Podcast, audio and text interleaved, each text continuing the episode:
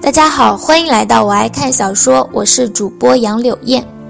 亲爱的阿基米德第二章，因为纸张的材料能透露很多的信息，卡片是很普通的薄棒单光纸。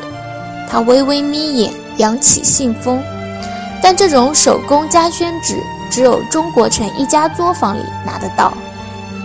一个信封就能看出这么多，真爱诧异的扬眉。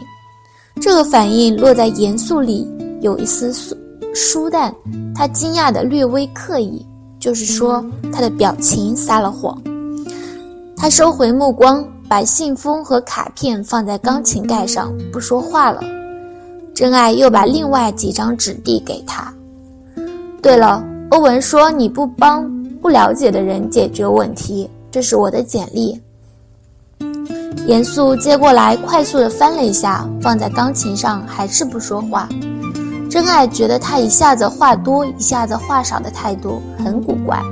刚要问什么，女佣过来就对严肃说了一句：“严肃和欧文的关系不一般。”进门不需要通传。女佣话没说完，他人就来了。普通话音调不太准，却很流利。第一句，笑容和煦地看向真爱，爱谈的怎么样？出乎意料，严肃断了话。我有话和你说。根本没有看真爱的意思。欧文愣了愣，继而稍显歉意地冲真爱笑笑，神色尴尬。真爱并不介意，说声打扰了就先走了。欧文望见真爱走了，才走到严肃严肃身边，一脚踢向他的轮椅。你这种遇到棘手的事就从轮椅里找安慰的癖好，能不能改改？严肃扬扬手中的乐谱，又放下，食指、中指夹起那张卡片，直接道：“你的这个朋友不是委托人，这不是他收到的。”欧文顿住，他清楚严肃的性格，他只接部分委托人亲自上门委托的案子。欧文皱眉：“你是不是搞错了？”万一那么紧张干嘛？严肃侧头看他，我又没说拒接。欧文张大嘴巴，比之前更惊讶。A，严肃认为真爱不是委托人。B，严肃认为真爱骗了他，结果他却接受了。为什么？严肃打开钢琴盖，修长白皙的手指划出一串轻灵的曲调。他慢条斯理的道：“因为他接受了证人保护计划，是你负责保护的证人。”欧文背脊一跳，立刻把他的手扒开，将钢琴盖啪的合上，盯着他。他不，他本想否认，可意识到逃不过这家伙的眼睛。严肃重新抬起钢琴盖，淡然自若地弹着钢琴，嗓音俊秀又低沉，和着钢琴音有种说不出的悠扬。他右手受过伤，被囚禁虐待过，警惕性很强，会用手枪。父母中应该有一个或者都是某个领域金字塔顶端的专家，但都死了。他去过中东，喜欢看足足球。接受过专业的自我保护或者防御培训，懂得基本的密码学。和简历上说的新闻专业不同，他真正的专业应该是生物类，偏向细胞研究或者制药，而且专业程度或许媲美他的父母。你和他待了多久？十分钟？五分钟？欧文瞠目结舌，怎么看出来的？很明显，严肃淡静地看他，五彩的天光落在他浅茶色的眼眸里，灿烂的像稀释的琉璃，光滑淡淡，涤尽尘埃。哪里明显了？欧文张了张口，他真是嘴贱才问他。虽然无数次见识他这种一眼看穿，而别人云里雾里的欠扁调调。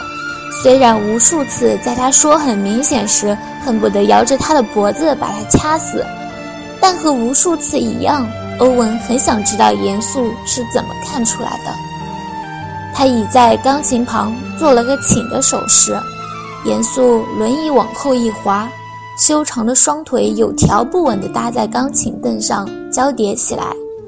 彩绘玻璃窗的光在他浅色的眼眸里映出一抹淡淡的蓝色，配上他这副西方立体的五官，像中世纪走来的王子。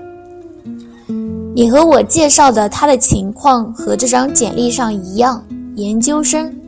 但实际情况是，这么冷的天不戴手套，因为手套会降低手指敏感度，出现突发状况时措手不及。屋内温度很高，他的围巾贴着脖子，应该出汗了。不脱大衣，不脱围巾，因为随时准备要走，他没有安全感。裤脚没有挤压。他不是穿的靴子，外面下了雪还是很冷。穿宽松的裤子是因为裤脚藏着东西。看轮廓是一把枪。学生会带枪？不会，尤其是亚裔，申请枪支许可证非常难。他要是重点保护对象就另当别论。从城中心到这里一个多小时的车程，他的大衣上却没有安全带压出来的折痕。他没有系。你开车不系安全带，因为特工出勤要保持最快的反应速度，安全带费时间，有时还会卡住。他不是你们教的，还是担心突发情况？轻度的被害妄想症是证人换身份初期最普遍的反应。鉴于他在 SFU 读书一年了还这么警惕，推断他的经历和对手比一般的证人复杂。所以我往复杂想了想。他进来时扫了一遍书架上的书，看到欧洲足球联赛记录时，身体有片刻的放松，眼神经过新闻媒体的书籍时，跟看宗教、计算机、海洋、军事等其他书一样没有停留。可看到细胞生物药理那块区域，他的目光停留了五秒以上。右手无意识地在信封上敲了几下，他不仅在看，还在记书名。